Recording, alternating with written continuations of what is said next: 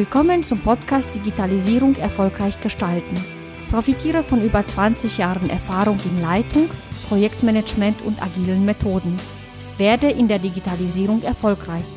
Hier ist ein Digitalisierer aus Leidenschaft, André Klaassen.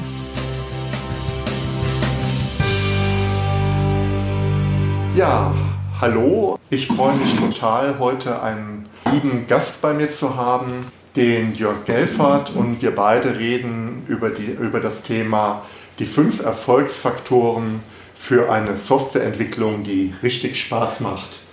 Jörg, vielleicht stellst du dich kurz vor und dann steigen wir mal in das Thema ein. Ja, mein Name ist Jörg Gelfert. Ich entwickle Software bei der Prosazerten GmbH in Herten. Ich durfte 20 Jahre mit dir zusammenarbeiten, in, in allen Varianten, sogar als, als Chef, als Kollegen und war ganz froh, dass ich jetzt von dir eingeladen werde, dass wir hier einfach mal aus unserer Zeit reden und sprechen können. Warum rede ich über agile Softwareentwicklung? Vor drei, vier Jahren ist mir eingefallen, mal zu sehen, was draußen ist. Und da bin ich zu Barcamps gekommen und äh, zu Berthold Barth von Ruhr und bin da aufs Barcamp-Format gekommen und auf Agile, wie es draußen im Ruhrgebiet läuft. Die großen Agile-Coaches legten los, Kram legte los und bin dann äh, eben auch nach draußen gegangen mit, mit den Erfahrungen, die, die wir hatten. Mhm. Und das passt wunderbar zusammen und fließt und wächst und eine, eine schöne, schöne Erfahrung, dass wir alle die gleichen Probleme haben. Und wir hatten 20 Jahre Rezepten, damit agile Softwareentwicklung richtig Spaß macht. Und wir haben sowohl das richtig Spaß auch als auch nicht so viel Spaß miteinander mhm. erlebt und äh, arbeiten jetzt mal raus, was wohl Spaß macht und was, was hilft. Ja, vielleicht kurz zum Vorgehen. Der Jörg hat sich fünf Stichpunkte überlegt, ich habe mir fünf Stichpunkte überlegt, aber am Ende gehen wir jetzt mal einfach die Punkte von Jörg durch und ich würde von meiner Sicht auch noch ein Stück weit ergänzen. Fangen wir mal an. Fünf Erfolgsfaktoren. Was ist denn der erste Erfolgsfaktor, damit Softwareentwicklung so richtig Spaß macht? Ich denke, eine Sache, damit Softwareentwicklung richtig Spaß macht, ist, dass es funktioniert, dass es tut, was man möchte und dass, es, dass man schnell vom, vom technischen Problem zum, zum Problem, dass die Software zu funktionieren, funktionieren soll, wechselt. Dass man also wenig, möglichst wenig technische Probleme hat und da haben wir also den ersten Punkt, der wichtig ist, dass, dass man eine funktionierende technische Welt hat, von der Entwicklungsumgebung über die, die Quellcode-Verwaltung, alles zusammen. Und, und das Schöne an der heutigen Zeit ist, dass wir eigentlich so viele großartige Tools haben, dass mhm. dieser Teil schon in den meisten Fällen gegeben ist.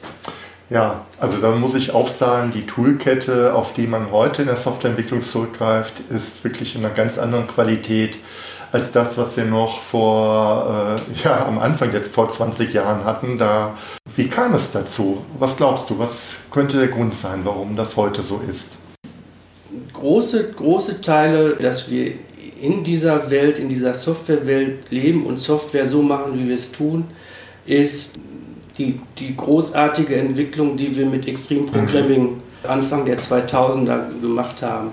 Ich, ich denke, professionelle Softwareentwicklung wird es an keiner Stelle mehr geben ohne Continuous Integration, Continuous Delivery mit, äh, einem, mit einem Testframework, wo automatisiert Tests durchlaufen. So. Mhm. Also wir als Softwareentwickler sind von der Verantwortung los, zu wissen, wie sich was auswirkt, weil wir was entwickeln und lassen dann die Tests laufen und sehen dann, wie sich das auf das Gesamtsystem auswirkt.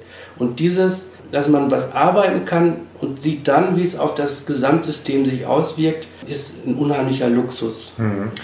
Ich erinnere mich noch, wie ich Anfang der 2000er das Buch von Kent Beck gelesen habe. Der äh, Begriff Extremprogramming war ja auch immer so ein bisschen komisch, ne? so extremes mhm. Programmieren. Aber wenn man sich die ersten Seiten durchliest, dann wird das ja schön erklärt. Der Kent Beck sagt zum Beispiel, wenn Testen gut ist, was passiert eigentlich, wenn ich immer teste? Und so ist die testgetriebene mhm. Entwicklung ein Stück weit entstanden. Wenn ähm, Liefern, wenn kleinschrittiges Arbeiten gut ist, was passiert, wenn ich möglichst in kleinen Intervallen liefere? Oder äh, wenn voneinander Lernen gut ist, warum arbeitet man nicht grundsätzlich miteinander statt mhm. in getrennten Rollen? So ist auch ein bisschen das Pair-Programming entstanden. Und äh, er hat das damals veranschaulicht mit so einem Verstärkerbild. Was passiert eigentlich mal rein gedanklich, wenn alle Dinge, die eigentlich gut sind, auf Maximum gestellt werden? Und da ist so ein bisschen das Extremprogramming mit erklärt worden. Und ja, ich sehe auch, äh, das ist auch ein wichtiger Faktor für funktionierende Tools. Ich würde noch hinzunehmen Open Source. Also die, äh, äh, das Gegen Open Source hat ja das fantastische, die fantastische Eigenschaft, dass man auch voneinander lernen kann in einer ganz anderen Qualität. Man versteht, wie gute Lösungen äh, funktionieren und kann darauf aufbauen, wieder noch bessere Lösungen bereitstellen ich, das ist, ich bin ja jetzt, ich bin ja von der Entwicklerseite ja kein tief in, in eine Programmiersprache gefangener Entwickler oder, mhm. oder Technologie gefangener Entwickler. Und wenn man so ein bisschen von diesen, von diesen Tiefen und, und Eitelkeiten von Java, .NET und so weiter weg ist, mhm. haben wir durch diese Entwicklung und aus dem Open Source und aus dem ganzen Toolbereich, haben wir wirklich so ein die haben sich so untereinander befruchtet, dass man da eine, eine ziemliche, einen ziemlich hohen Level hat und auch austauschen kann. Das heißt, im Grunde genommen ist mir das mir fast die Programmiersprache inzwischen egal. Mhm. Also gut, da habe ich dann Kollegen um mich herum, die dann C programmieren, die sagen, das, das kann nicht so sein. Aber wenn man, wenn ich mich nicht ne, auf irgendwelche Sachen stürzen muss, dass ich, dass ich Speicherlecks und so finden muss, dann kann ich eigentlich von, von heute auf morgen mit den ganzen Containerklassen aus Java finde ich eine Entsprechung in .NET und hin und her, dann kann man, kann man eigentlich in allen Bereichen arbeiten. Und mhm. sogar, und, und sogar das, das, das JavaScript als Programmiersprache steht nochmal daneben und hat auch die gleichen Qualitäten. Also selbst JavaScript kann zum Schluss Big Data verarbeiten. Mhm. Oder, also das, das wir leben da wirklich in einer Welt, dass sich da unheimlich viel. Das macht dann viel Spaß. Und was dann richtig an dieser Stelle richtig Spaß macht, wenn man heute Sachen beginnt zusammenzuschrauben. Mhm. Man schraubt nicht mehr zwei Tage, man schraubt zwei Stunden und auf einmal läuft es. Mhm. Es läuft, das, das ist wirklich der, der, der, was dann heute wirklich richtig äh, interessant ist, wo man früher dann drei Tage gedoktort hat und dann eventuell Erfolg hatte, hat man heute sehr, sehr schnell was laufen. Und wenn es nicht läuft, findet man ne, neben den Schminkvideos auf YouTube findet man mhm. ein gutes Tutorial und, und findet da die Lösung. Also, also an der Stelle haben wir da schon mal sehr viele interessante Sachen. Finde ich äh, witzig. Man passt jetzt nicht rein, aber die Vorstellung, dass Bibis Beauty Palace auch mal ähm, Codeball-Spiele präsentiert und damit noch ein weiteres Publikum schließt, ähm, finde ich doch äh, sehr lustig. ich gehe mal, ich lasse mal meinem Nerdtum freien Lauf. JavaScript ist tatsächlich äh, aus meiner Sicht mittlerweile eine richtig ernstzunehmende Sprache geworden. Übrigens die größte Open Source Sprache der Welt, weil man kann ja immer gucken, wie es gerade läuft. Ne? Und damit auch so dominant geworden am Ende des Tages vielleicht auch. Ja, die Toolkette finde ich ganz spannend weil das auch Potenziale erschließt, die, na, die kann man vielleicht mal in weiteren Episoden erschließen. Mir spukt gerade durch den Kopf rein, darum, wenn heute die Tools so ungleich produktiver sind als noch vor 20 Jahren, dann hat auch Softwareentwicklung aus meiner Sicht heute eine ganz andere Bedeutung als noch vor 20 Jahren mhm. ja. und auch ganz andere Potenziale. Das ist, passt aber nicht mehr so ganz gut rein. Kommen wir zum zweiten Punkt, Jörg. Was hast du denn da aufgeschrieben? Wenn die Tools funktionieren, muss das Team funktionieren. So, und da sind wir natürlich heute mit Scrum und so weiter bei selbstorganisierten Teams, äh, mhm. die, ähm, die alleine die Richtung entscheiden, crossfunktional, die, wo auch wieder, wo die Tools dann eben angewendet werden können, wo automatisierte Tests geschrieben werden, wo der Tester zusammen mit dem Entwickler sich um den Test vielleicht schon kümmert mhm. und da praktisch diesen Spaß der agilen Softwareentwicklung insofern auf die Sprünge hilft, als dass man Dinge vermeidet, die dann eben Softwareentwicklung zum Beispiel für den Tester immer schwierig gemacht haben, weil er immer wieder seine, die Namen und äh, bei der Bestellung hm. Name, Adresse eingeben musste und dann ein Buch auswählen und so weiter. Und damit, er, damit so ein Bestellsystem funktioniert, muss er immer alles aus, ein, eintippen und mit dem testgetriebenen Entwickeln helfen wir mit unserer Erfahrung als Programmierer über die Unit-Tests hinaus zu Integrationstests und helfen dann auch automatisiert zu testen und dann laufen die 50 Bestellungen, die laufen müssen, laufen automatisch durch. Mhm. So, und das ist. Äh, das ist vielleicht nochmal eine Frage. Vielleicht spielt das in der heutigen Zeit keine Rolle. Ähm, als ich noch aktiv in der Softwareentwicklung war, gab es ja so eine Übergangszeit. Also viele Kollegen aus der QS oder Kolleginnen aus der QS kommen ja noch von einer ganz anderen Denkrichtung.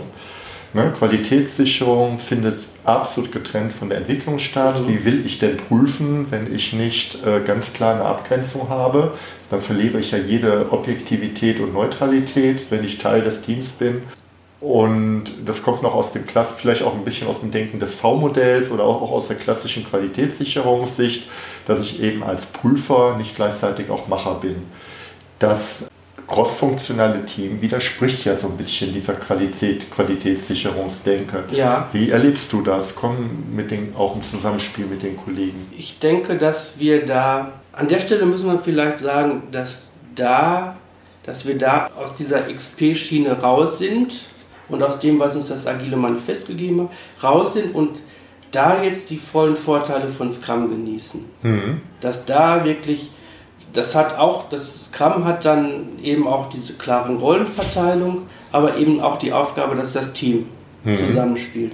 So, und die, die, die fast dann ab und zu kritischen Rollen, dieser Product und der Scrum Master, die muss man nicht betrachten, aber der Rest ist in, einem, in einer Suppe zusammen und, und macht äh, in, in, einer Suppe zusammen. Ja, ja, in einem richtig. Team zusammen äh, sind also äh, sind, sind, müssen zusammen äh, einen Erfolg erwirtschaften, sollten zusammen einen Erfolg erwirtschaften wollen, was, was leisten wollen. Hm. Und äh, dadurch äh, hat man die Tester mit dabei und sie, man gewinnt ein gemeinsames Bild, eher ein gemeinsames Bild. Das war tatsächlich früher das Problem, man hat die Software rübergeschickt und dann fing der Tester an zu testen. Wie eine Prüfung, wie eine Kontrolle dann gab es einen und, Bericht mit Befunden. Es, es war ja nie so, dass, dass das Programm erst so beschrieben war, also dass das Konzept das wiedergegeben hat, was nachher da sein sollte, sondern es, es war dann aus meiner Erfahrung auch immer so, dass der Entwickler das Konzept, was ihm gegeben wurde, frei ausgelegt hat. Das Team, mhm. das Entwicklungsteam hat es frei ausgelegt, hat versucht, da viel Energie reinzustecken, das Beste rauszumachen und schickte es dann zum, zum Tester rüber. Der Tester hat vielleicht dann mehr Erfahrung zur Domäne und sagt dann, ja, was ihr euch da gedacht habt, das stimmt ja jetzt gar nicht. So. Es gab Gerichtsverhandlungen mit dem Projektleiter, der dann irgendwie Recht sprechen musste oder mit dem Fachexperten. Genau. Ähm, und das ist tatsächlich heute nicht mehr so. Heute ist tatsächlich, äh, die sind von Anfang an verbandelt und lernen auch daraus und, und schaffen und, und kommen dann, automatisieren auch heute gerne Tests. Also mhm. das ist heute, das ist, äh, weil sie wissen, wenn ich das automatisiert habe, dann läuft das ab morgen jeden Tag einmal läuft dieser Test durch und ich kann sicher sein, dass, dass das, das geprüft wird. Und er gibt genauso den Fall mhm. ein, wie, wie, wie ich früher dann wirklich hundertmal an 100 Tagen 100 Mal eingetippt habe. Es ist ja viel öfters. Also das ist ja, und dadurch, und das, das passt dann zusammen und dadurch, ähm, das Wichtigere ist noch, dass man von Anfang an alle Seiten dabei hat und, und voneinander schon lernt. Das ist, das ist großartig. Ich finde hier ein Bild nochmal spannend, was, äh, da sind wir drüber hinweg. Du sagtest Suppe. Ähm, mir spukt jetzt durch den Kopf, das ist eigentlich ein schönes Bild. Also wenn man jetzt mal an ein Gericht denkt, also an Kochen, dann habe ich ein Rezept mit Zutaten. Die Zutaten können halt Kompetenzen, aber auch genau die Personen sein, die ich dafür brauche, damit das Gericht nachher optimal funktioniert. Und keiner käme auf die Idee zu sagen, ja, wir machen die Suppe erstmal fertig, nur mit Entwicklerzutaten und dann geht es weiter auf eine, in, in, eine komplett andere Küche und dann kommen Qualitätszutaten hinzu. Das wäre ja aberwitzig. Mhm. Und ging mir gerade so ein bisschen durch den Kopf und das betont ja nochmal die Wichtigkeit von, von crossfunktionalen Teams. Und ja, was du ja sagtest, es zeigt sich ja am Ende auch ne? in den Ergebnissen und in der ganz anderen Form der Qualitätssicherung. Ja, selbstorganisierende Teams. Ähm, ich weiß gar nicht, ob ich jetzt nochmal auf meinen Punkt nochmal zurückkomme. Ich hatte mir ja. auch dazu Gedanken gemacht, was sind denn eigentlich gute Teams? Mhm. Das möchte ich jetzt nicht in aller epischer Breite ausführen, aber da habe ich ein tolles Buch gelesen, die fünf Eigenschaften von dysfunktionalen Teams. Also man hat das an Negativaspekten festgemacht, aber eine Essenz davon war, das braucht Zeit, bis sich so ein mhm. Team findet. Das ist nichts Neues, aber das ist nochmal ganz, ganz wichtig. Es braucht Vertrauen im Team, damit es funktioniert.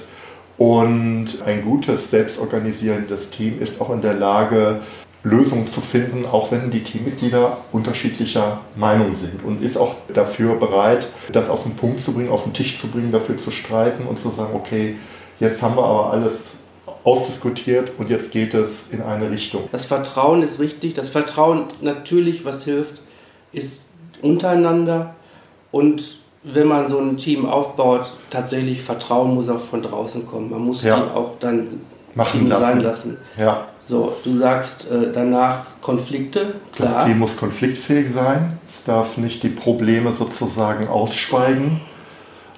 Also ja, der Elefant. Es darf nicht der Elefant im der Raum Elefant im Raum muss angesprochen werden. Und das muss man auch lernen. Also ich kenne auch Teams und ich war auch selbst in solchen Teams, übrigens ganz oft auch in Führungsteams ist das so, dass man den, das, das heiße Thema gar nicht anspricht und man sozusagen auf einen Konsens geht, des lieben Friedens willen, weil man möchte keinen Streit und dann mit einer sehr schlechten Lösung weiterarbeitet. Und, und Konfliktfähigkeit heißt, nein, man gibt sich nicht mit der schlechten Lösung zufrieden, sondern man bringt seine Vorstellung wirklich auch in die Diskussion. Man muss dann bereit sein, diese Konflikte durchzustehen und dann weiterzumachen. Genau. Und dann weiterzumachen. Als Chef muss man, glaube ich, unheimlich verzeihen können. Man muss auch wahrscheinlich auch dann unheimlich gute Sportgeräte können, um, um dann ja. um sich abzureagieren, ich weiß es nicht. Dann hat man diese Konflikte kommt dann zu einem Commitment und sagt, okay, wir gehen jetzt diesen Weg, wir gehen jetzt diesen Weg, um dem Kunden in drei Monaten das und das zu liefern. Wir gehen den Weg, lass uns darauf vereinbaren. Das ist nicht die, die goldene Lösung. Wir, haben auch, wir mussten auch eine Designregel, wo wir von Anfang an gesagt haben, wir möchten sie sausen lassen, aber lass uns jetzt diesen Weg zu Ende gehen. Hm. Jeder, jedes Mitglied im Team, das Team als Ganze, fühlt sich verantwortlich für ja. Ergebnisse. Ich bin ehrlich, ich erlebe schon auch Scrum-Teams, die wunderbar Scrum machen, aber das so mit dem Commitment, das ist äh, manchmal auch eine schwierige Sache. Auch, auch, Scrum selbst hat ja da auch teilweise eine wir andere haben, Position bezogen. Wir haben die Kochgruppe, die Kochgruppe jetzt zusammen. Hm. Das sind die Entwickler und die Tester, das ist praktisch die, die, Alle, die äh. Die, die, die Suppe und die, die, die Su, also die, die sich ums Dessert kümmern, die Truppe haben wir zusammen. Aber wir sagen schon noch, wir haben einen Chefkoch dabei, hm. im schlimmsten Fall den Product Owner. Hm. Und wir haben einen, äh, einen, der sich die, die Arbeitsweise ansieht, den Scrum Master dabei. Und das ist natürlich, wenn man so Rollen hat, im Idealfall schafft man es auch da noch zu sagen, der Product Owner könnte ausfallen, dann fangen bei uns die fachlichen Tester was mit auf. Hm. Und jeder, jedes, jeder im Team weiß, was für die Performance im Team notwendig ist, was wichtig ist. Im Grunde genommen, das ist so bei, dem, bei, bei der Kanban-Anführung, sagte, sagte der, der Trainer, sagte, äh, eigentlich ist Kanban dann so, dass jeder seine Rolle kennt, wir, aber wir sagen nochmal, wir setzen nochmal ein, drauf, der dann doch sich alles anguckt, so ein Kümmerer. Mhm. Und das ist, im Grunde genommen ist das schon dieses Führung, das ist schon das Problem, wenn man dann so eine Rolle aufsetzt, Product Owner, dann gibt man dem schon eine Verantwortung für das Produkt mhm. und kann sich dann als Entwickler wieder zurückziehen und sagen, ich entscheide das nicht, das muss der Product Owner, wenn er aus dem Urlaub ist, entscheiden. Mhm. Und dann habe ich Stillstand. Das ist mhm. Und das ist der nächste Punkt, äh, Verantwortung, der hier steht, dass eben das Team nicht sagt, ja, äh, der ist jetzt nicht da und äh, kann nichts machen, sondern sagt, okay, komm, wie kriegen wir das trotzdem hin, wie genau. können wir das kompensieren und dann springen halt mal andere ein und dann, dann geht es weiter und natürlich brauche ich am Ende des Tages auch klare Ziele. Ja. So, haben wir das Thema Selbstorganisation, ist ja ein Schlüsselpunkt, mhm. ein Stück weit abgehakt. Was ist der dritte Erfolgsfaktor? Das, an, das was wir an Handwerkszeug haben heutzutage, eben aus dem Extremprogramming, aus den Tools, aus Unit-Testing zu nehmen und dann so wie man es braucht einzusetzen. Das mhm. crossfunktionale Team ist da und dann gibt man dem diesen riesigen Werkzeugkasten und da soll es sich was raussuchen. Mhm. Also Pair Programming, wenn, ein, wenn, wenn man möchte, dass man schnell voneinander lernt und, und oder an kritischen Stellen äh, äh, goldene, also man, man vermutet irgendwelche goldenen Henkel an der Software und mhm bei dem einen und sagt, komm, dann setzen wir den anderen dabei. Das ist, ist natürlich so ein bisschen wie, wie Polizisten, die man miteinander losschickt. Mhm. Und das hat, macht dann auch wieder Konflikte, aber unter Umständen kommt auch gar keine Software dabei zwei, drei Tage raus, aber am dritten Tag kommt ein Stückchen Software raus, was man brauchen kann. Mhm. So, und das ist, das ist also dann zu sagen, das Team entscheidet, welche Mittel es gibt. Es entscheidet dann auch, äh, wie oft es Retrospektiven machen möchte. Es ist heutzutage ganz sicher, dass es dann Dailies fährt. Ne, mhm. Das sind immer, und wenn die, die, also dass man wirklich dann Daily Stand-up und redet einmal am Tag über die Themen. Das darf auch, da muss man nicht dann drüber streiten, das darf dann auch mal alle zwei Tage sein oder mhm. das, äh, aber zum Schluss wird man sich so oft also im Grunde genommen wird man sich, äh, wird man, ein gut laufendes Team wird sich so oft unterhalten, wie es nötig ist mhm. und äh, befriedigt dabei beide Sichtweisen. Also der Scrum Master wird nicht mehr böse sein, dass das Daily immer eine halbe Stunde statt eine Viertelstunde läuft, weil das Daily eine Viertelstunde läuft und dann man dem Scrum Master dann sagen kann, ja, aber die drei Leute, die das und das Thema betrifft, reden in einer halben Stunde nochmal weiter. Und dann wird da weiter geredet mhm. und dann wird dann da das konkrete Problem gelöst. Und so kann man, so fließt dann die Arbeit. Beim letzten Stammtisch in Essen wurde das Thema Professional Scrum bis Kanban nochmal diskutiert. Da gibt es jetzt seit ein paar Wochen tatsächlich mhm. eine offizielle Idee. Und da ist eine Idee, äh, die fand ich ganz interessant, die, dass man zum Beispiel Retrospektive nach Bedarf macht. Und zwar immer, wenn irgendeiner der Meinung ist, da läuft was schief, darf er sozusagen virtuell eine Reißleine ziehen und dann wird eine Retro gemacht. Genau, da glaube ich eben, wenn wir sagen, das ist genau das Ding, wenn wir sagen, unsere fünf Erfolgsrezepte, damit was klappt, muss das nicht überall gehen. Mhm.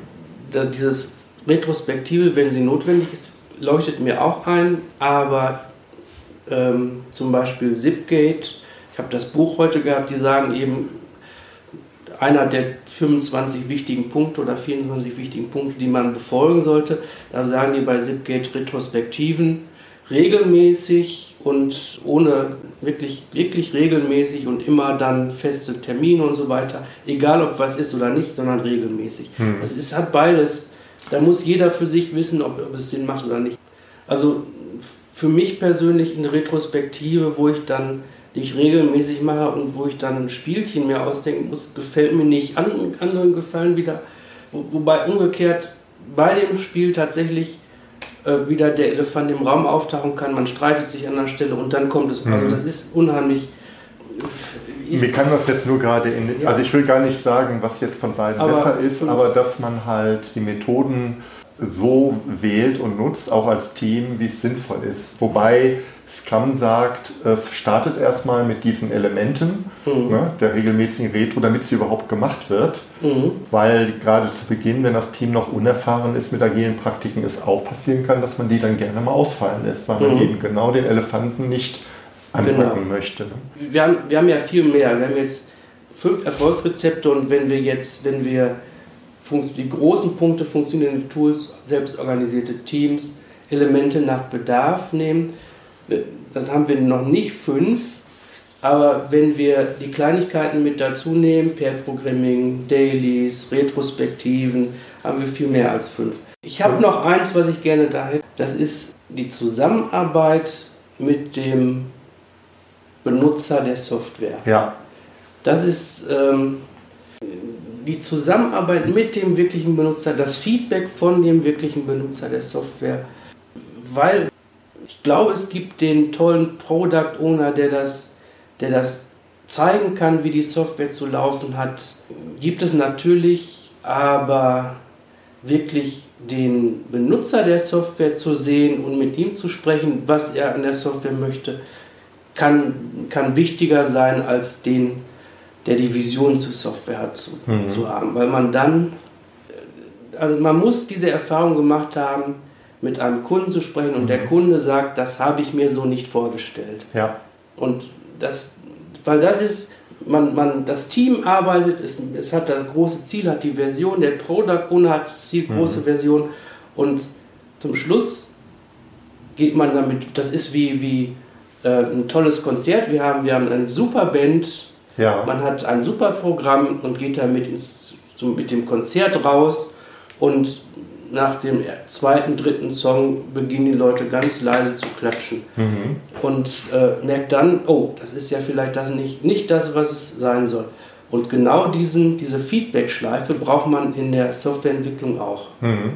Ich finde das spannend. Ich, hier bin ich tatsächlich nicht ganz bei der reinen Scrum-Lehre. Für mich ist der Product Owner auch immer ein Stellvertreter, also eine Art Proxy, ja, Übersetzer. Ja. Und überall da, wo ich einen Übersetzer habe, habe ich immer auch ein stille Postproblem. Ja, ja weil er muss ja die Dinge aufnehmen, muss sie übersetzen, muss sie transportieren. Ähm, ich verstehe auch das Problem, äh, wir beide kommen ja auch aus der Produktentwicklung, wir haben ja nicht den Kunden, sondern äh, in der Regel ganz viele Kunden und auch, mit sehr unterschiedlichen Meinungen. Aber echtes Kundenfeedback rein zu organisieren, würde ich sagen, halte ich auch für absolut essentiell. Wie man das macht, da kann man, gibt es ja ganz viele Modelle. Extremprogramming ist das brutalste. Es sagt, macht es ganz einfach, der Kunde ist immer dabei. Das hängt einfach vom Projekttyp ab, ob das überhaupt geht. Aber in irgendeiner Form den regelmäßig reinzunehmen und mit dem Team auch arbeiten zu lassen, also auch interagieren, finde ich total, total wichtig. Und kann das auch nur, äh, nur unterstreichen. Meine These ist, dass bevor, es, bevor wir von Agilität wussten, es immer schon so war, dass funktionierende Arbeit immer Elemente, die wir in der agilen Softwareentwicklung benutzen, immer hatte. Mhm. Eine Interaktion mit dem Kunden, den, den Wille, was, was Lauffähiges fertig zu bekommen. Und es waren immer schon, mhm. Projekte haben dann immer schon erstmal was nicht Lauffähiges geliefert.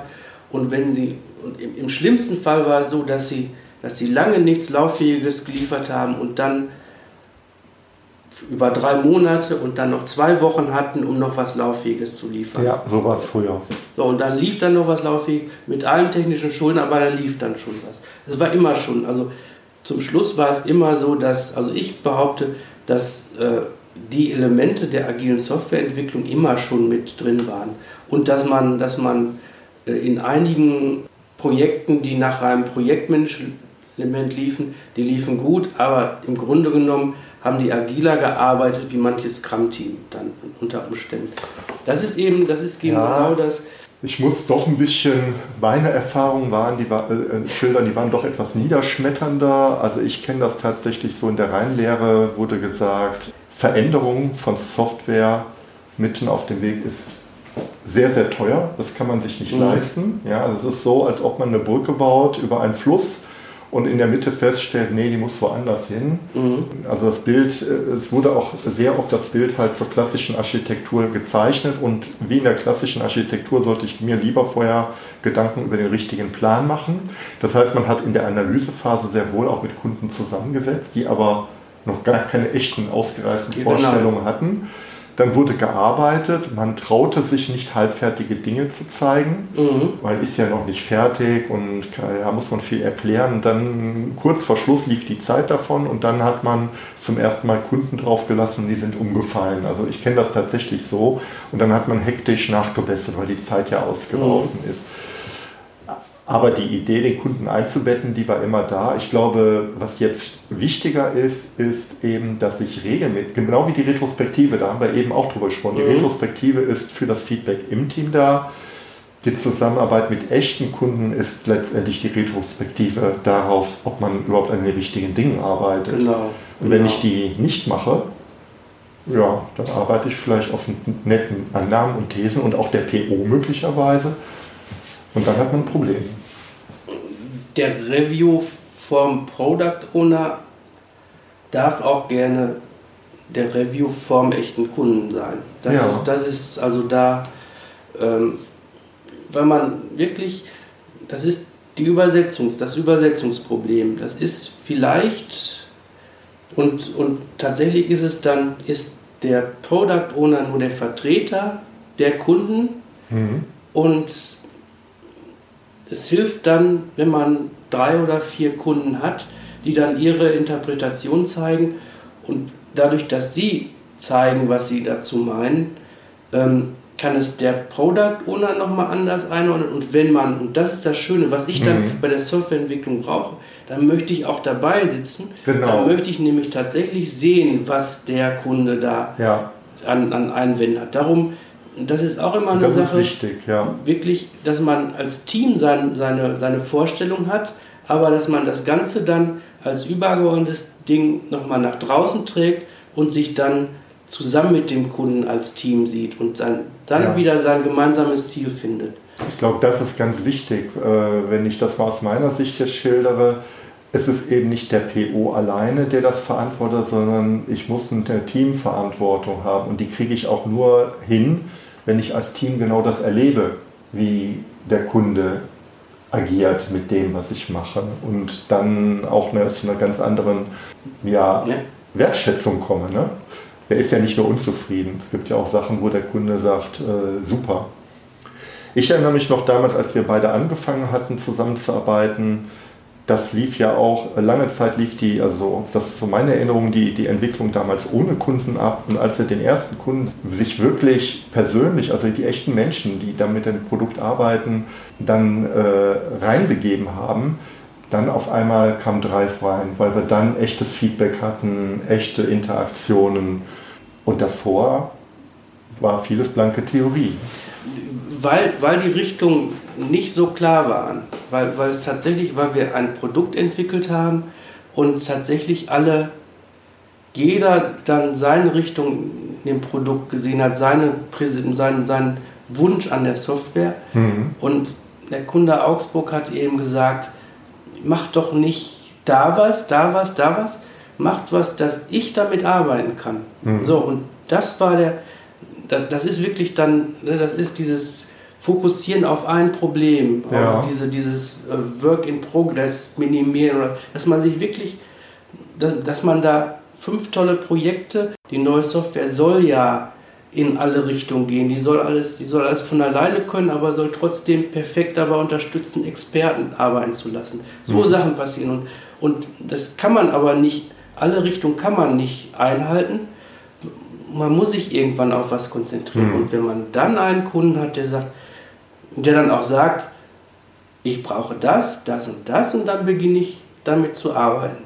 Und der dann noch sagt, wenn ihr das nicht macht, arbeite ich nicht damit. Mhm. Und das ist, das ist also wirklich, das hat man dann ein Commitment und arbeitet dann die letzten Schritte auf diesen ersten Kunden, der damit arbeitet. Und das war Gold wert. Ja, fokussiert und auf den Punkt. Ja, stimmt. Du hast noch was aufgeschrieben. Wettbewerb finde ich spannend. Weil es durchaus im Team Wettbewerbe geben darf. Experimente, du hast Experimente, Mut ja. zu experimentieren.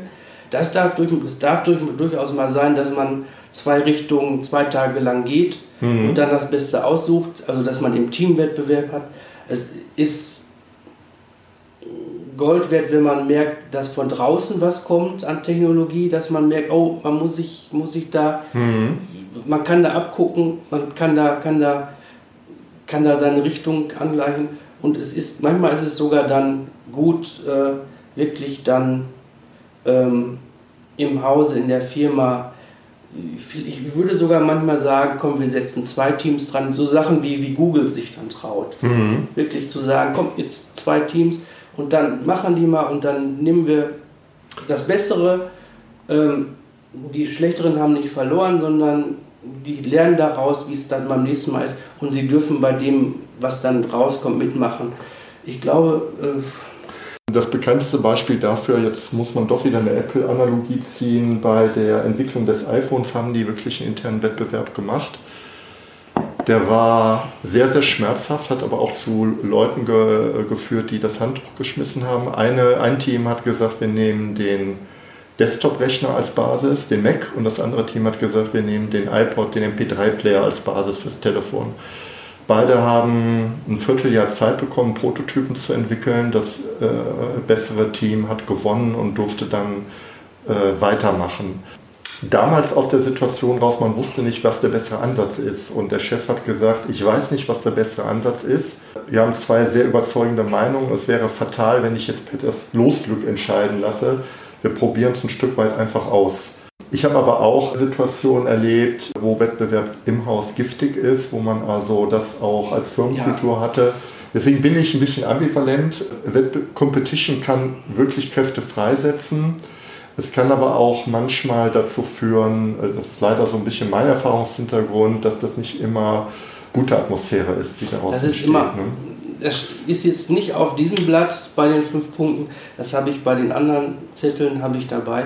Es ist immer auch, eine Kurve muss drin sein hm. von, von aufgebautem Druck und dem Zwang fertig zu werden und dann wieder eine Phase, wo man sagen kann, wir lassen, wir kümmern uns um Architektur, wir kümmern uns um, um das nächste Problem. Mhm. Tatsächlich die nervigen Kunden mhm. dann mal zwei, drei Sprints rauszulassen mhm. und dann wieder reinzuholen, um sich, um sich zu. Das ist, muss immer auch, und das ist eben, das geht, wie, wie, man, wie wir das in diesen kritischen Situationen bei Apple oder so gehabt haben, wo man auch Teams zerreißt, sollten wir uns heute auch nicht mehr erlauben, weil die Ressource, mit der wir arbeiten, unheimlich teuer ist und wir können es uns nicht erlauben. Vor, vor zehn Jahren, da, da hätte, hätte ich gesagt, war rein und durch. Mhm. Aber jetzt, wir werden alle älter, die, die Entwickler arbeiten länger. Mhm. Ähm, und wir müssen schon ein bisschen auch darauf achten, dass wir mehr aufeinander aufpassen und nicht mehr so sehr in diese Feuerwehrprojekte reingehen und es gegen die Wand fahren und dann und, und gegen die Wand fahren und das Auto wieder wegnehmen und dann zusammenbauen und losfahren machen, sondern wir müssen wirklich, äh, wir dürfen die Autos nicht mehr vor die Wand fahren, wir müssen von Anfang an auf der Straße bleiben hm. und mit dem Auto, was wir haben, weiterfahren und dann tatsächlich sagen, gut, Tankstelle umbauen hm. und aber nicht vor die Wand fahren und komplett neu aufbauen. Diese Sachen müssen wir vermeiden. Ich glaube, wir sind durch, Jörg. Was sagst du? Ja, also ich bin mir sicher, wenn wir das morgen aufnehmen, haben wir einige Punkte, die dazukommen und wieder einige andere, aber es hat mir Spaß gemacht. Mir auch. Ich denke, man kann das Thema noch deutlich weiterführen. Ich bedanke mich ganz herzlich für das Gespräch und und, und zu, den, zu den dysfunktionalen Teams machen wir einen Link unter den, die Podcast-Folge. Machen wir so. Gut. Vielen Dank. Bis dahin. Tschüss. Tschüss. Vielen Dank, dass du mir zugehört hast. Hole dir meine wöchentlichen Digitalisierungstipps und trage dich ein unter andreklassen.de Digitalisierung. Einmal pro Woche schicke ich dir meine besten Tipps zu, die dir ganz konkret helfen, die Digitalisierung erfolgreich zu gestalten. Ich wünsche dir einen schönen Tag. Dein André Klaassen.